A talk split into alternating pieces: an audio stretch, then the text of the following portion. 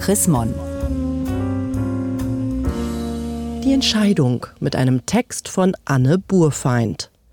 Die Liebe ist die Erfüllung des Gesetzes. So ein strenger Spruch für den eigenen Grabstein? Die Gräfin hatte ihre Gründe. Eine illustre Gesellschaft teilt sich den St. Annenkirchhof in Berlin-Dahlem. Kammersänger, Diplomaten, ein Revolutionär, Rudi Dutschke, und ein Bundesverfassungsrichter, Martin Hirsch. Widerstandskämpfer wie Hans-Bernd von Heften, Theologen wie Helmut Gollwitzer. Eine akademische Provinz der Bonner Republik, ziemlich weit weg von Berlin Mitte. Paare teilen sich Grab und Grabstein, natürlich. Bei einem Grab ist das anders. Zwei Steine, verschiedene Namen, aber auf der Rückseite durch einen Spruch verbunden. Die freundliche Hälfte steht auf dem Stein von Ulrich Biel 1907 bis 1996. Die Liebe ist des Punkt Punkt Punkt. Weiter geht's bei Marion Gräfin York von Wartenburg 1904 bis 2007. Punkt Punkt Punkt Gesetzeserfüllung. Was ist denn das für eine Entscheidung? Wer möchte sich so der Nachwelt vorstellen? So streng. Und die zwei waren ja noch nicht mal verheiratet. Zu ihrer Zeit hat man das eine wilde Ehe genannt, von wegen Erfüllung des Gesetzes. Die Gräfin hatte wohl ihre Gründe.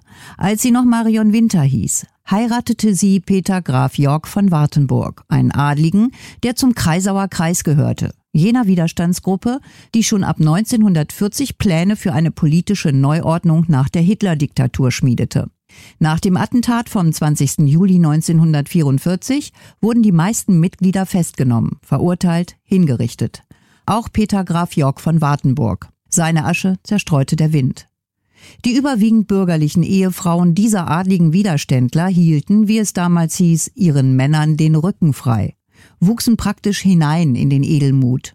Marion Gräfin Wartenburg, preußisch erzogen, hatte Jura studiert, promoviert, aber mit dem Zeitunglesen begann sie erst nach dem Zweiten Weltkrieg.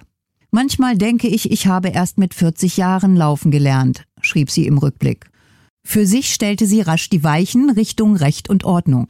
Sie fing an zu arbeiten im Magistrat der noch ungeteilten Stadt. Sie traf Ulrich Biel, einen Berater des amerikanischen Kommandanten, der später der CDU beitrat und auch Konrad Adenauer beriet. Sie machte ihren Assessor, wurde Richterin übernahm 1952 als erste Frau in Deutschland den Vorsitz eines Schurgerichts, leitete eine große Strafkammer als Landesgerichtsdirektorin. Die Liebe und das Gesetz. Mit Ulrich Biel lebte Marion Gräfin York von Wartenburg bis zu dessen Tod ein halbes Jahrhundert zusammen. Und doch fühlte sie sich noch mit Peter verheiratet und dessen konservativen Milieu verbunden. Sie blieb eine Widerstandswitwe und wurde eine strenge Richterin.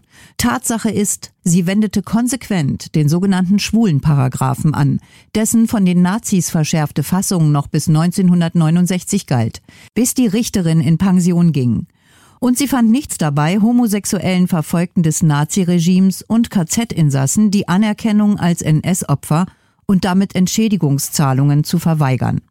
Gräfin York verband ihre Tätigkeit als Juristin mit einer rigiden, antiliberalen Haltung, die sie offenbar auch als weltanschauliches Erbe des Kreisauer Kreises begriffen wissen wollte, schrieb der Historiker Andreas Pretzel, der die Schicksale der homosexuellen NS-Opfer nach 1945 aufgearbeitet hat. Damit passte die Richterin gut in die Adenauer-Ära obwohl ihre strengen Urteile auch damals so umstritten waren, dass man ihr anbot, in die Senatsverwaltung zu wechseln, was sie aber ausschlug. Der Spruch von der Liebe und dem Gesetz stammt übrigens aus der Bibel. Paulus schrieb ihn an die Römer, quasi als eine Kurzfassung der zehn Gebote. Liebst du, dann kannst du deinem Nächsten nichts Böses tun. So oder so eine erstaunliche Wahl für einen Grabstein. Wer davor steht, zuckt irgendwie zusammen.